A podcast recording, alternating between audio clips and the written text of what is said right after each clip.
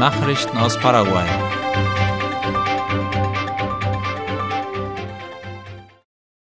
Eine Autorin aus Philadelphia hat ihr Buch vorgestellt. Gestern fand in der Bibliothek Philadelphia eine Buchvorstellung statt, bei der auch Radio ZB30 anwesend war. Frau Ruth Gosen, die bei Radio ZB30 das Kinderprogramm Schatzgrube Bibel moderiert, hat ein Buch geschrieben mit dem Titel Er webte ein Muster. In 223 Seiten werden darin die Erlebnisse ihrer Eltern, der Pioniermissionare bei den Nivakles, Gerhard und Irma Hein, beschrieben. Das Buch beginnt mit dem Leben der Familie Hein in Russland, der Flucht, den Ansiedlungsjahren und der Typhusepidemie. Es folgen der Kontakt mit den Indigenen, insbesondere mit den Nivakles, der Ruf Gottes in die Missionsarbeit bis hin zu den Anfängen und jahrelanger intensiver Arbeit in der Mission. Auch die Gründungen von Schulen und Gemeinden werden in dem Buch thematisiert, sowie Bibelübersetzungen und die Ausarbeitung von biblischem Material für Schulen und Radiosendungen. Das Buch enthält Auszüge aus Tagebüchern, Missionsberichten, Predigten, aber auch eigene Erfahrungen in der Familie und der Autorin. Frau Ruth Gosen hat insgesamt 15 Jahre immer wieder an dem Buch geschrieben, Material gesammelt und Erlebnisse verarbeitet.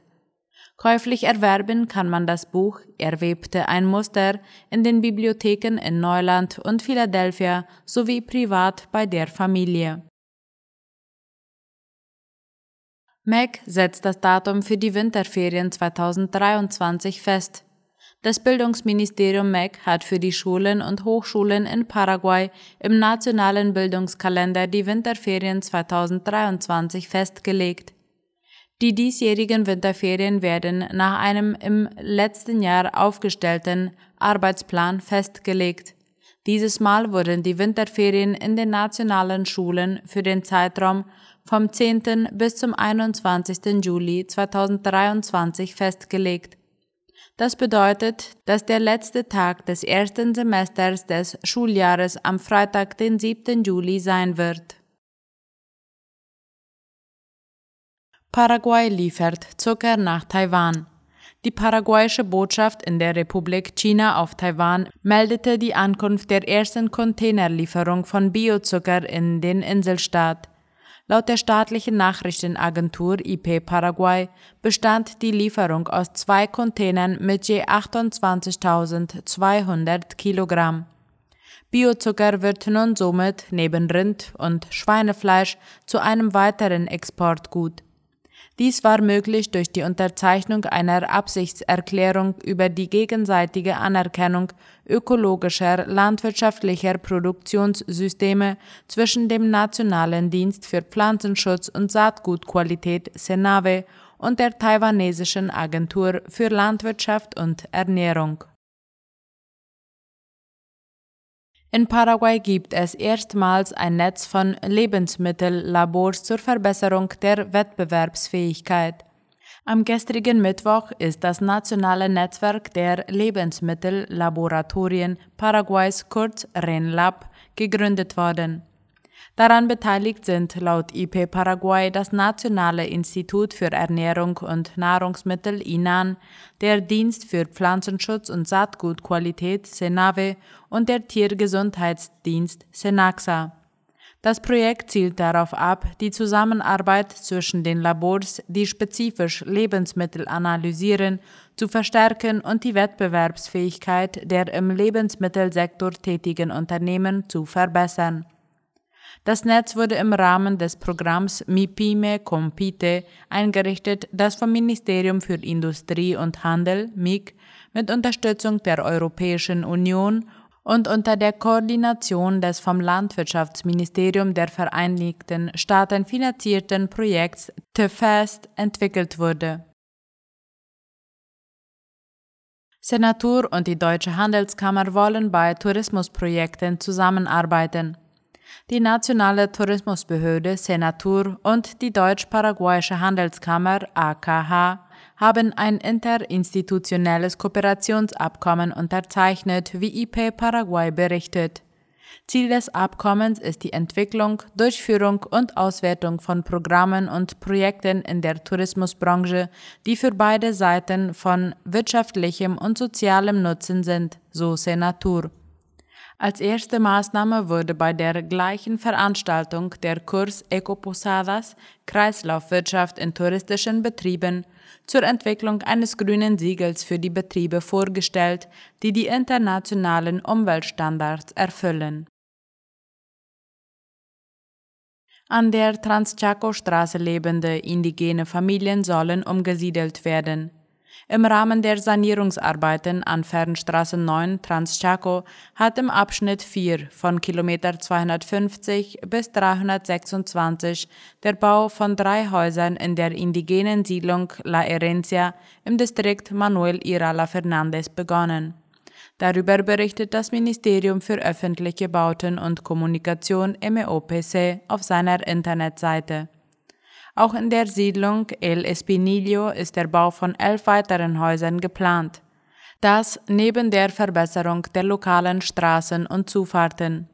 Ähnliche Maßnahmen sind für die Abschnitte 2 und 3 vorgesehen, die den Siedlungen Kemhay, Yacepo und Cerrito Rio Verde zugutekommen. Insgesamt werden im Rahmen dieses Umsiedlungsprojekts 53 Häuser gebaut, heißt es.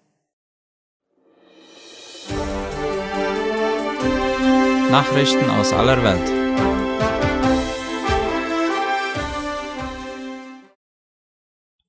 Präsident von Iran besucht Venezuela, Nicaragua und Kuba.